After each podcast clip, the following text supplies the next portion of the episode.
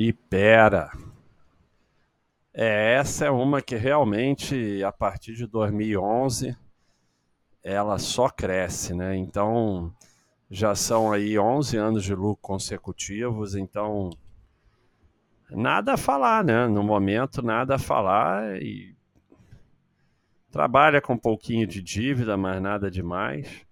Então é uma empresa que realmente é, partiu de uma empresa que era muito complicada e se ajustou e está num segmento que tem mostrado bastante crescimento. Ela se livrou de algumas coisas ruins.